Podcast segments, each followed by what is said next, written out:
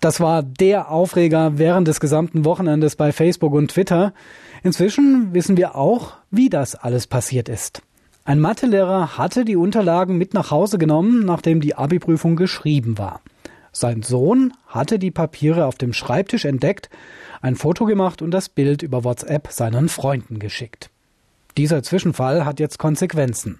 Es besteht der Verdacht auf ein Dienstvergehen.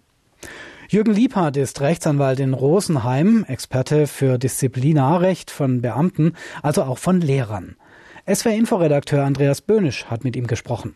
Herr Liebhardt, aus dem baden-württembergischen Kultusministerium heißt es, der Lehrer habe möglicherweise fahrlässig oder grob fahrlässig gehandelt. Warum? Erklären Sie uns das. Es ist doch nichts passiert.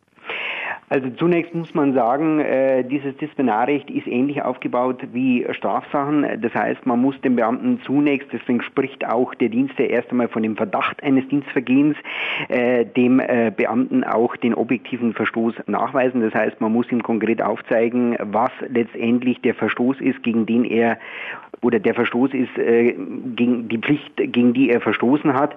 Entscheidend ist dabei auch immer, Sie haben es gerade angesprochen, fahrlässig oder grob fahrlässig. Das heißt, dass der Beamte in besonders hohem Maße gegen seine Dienstpflichten äh, verstoßen hat, in besonders gröblicher Art und Weise gegen seine Dienstpflichten verstoßen hat.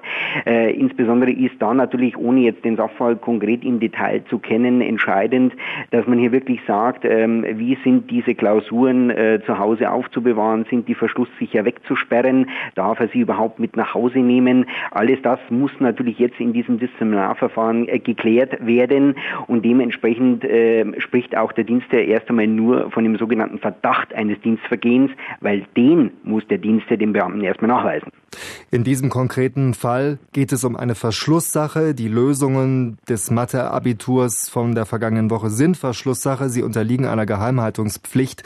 Ihre Erfahrung als Anwalt, Herr Liebhardt, ist es sinnvoll, sowas mit nach Hause zu nehmen? Also grundsätzlich äh, ist es natürlich immer die Sache, die der Lehrer oder in dem Fall der Beamte entscheiden muss, ob er wirklich äh, diese Sachen mit nach Hause nehmen äh, möchte und auch will. Stichwort Familienmitglieder ähm, in der Wohnung des Beamten. Äh, er muss zumindest sicherstellen, dass keiner, wenn es Verschlusssachen sind, äh, an diese Aufgaben oder auch Lösungen äh, drankommt. Das ist ganz, ganz wichtig. Dafür hat er Sorge zu tragen und dementsprechend muss er sich dann auch was einfallen lassen wo er diese Aufgaben sicher und vor allem vor dem Zugriff Dritter verwahrt. Sagt Rechtsanwalt Jürgen Liebhardt, Experte für Disziplinarrecht von Beamten.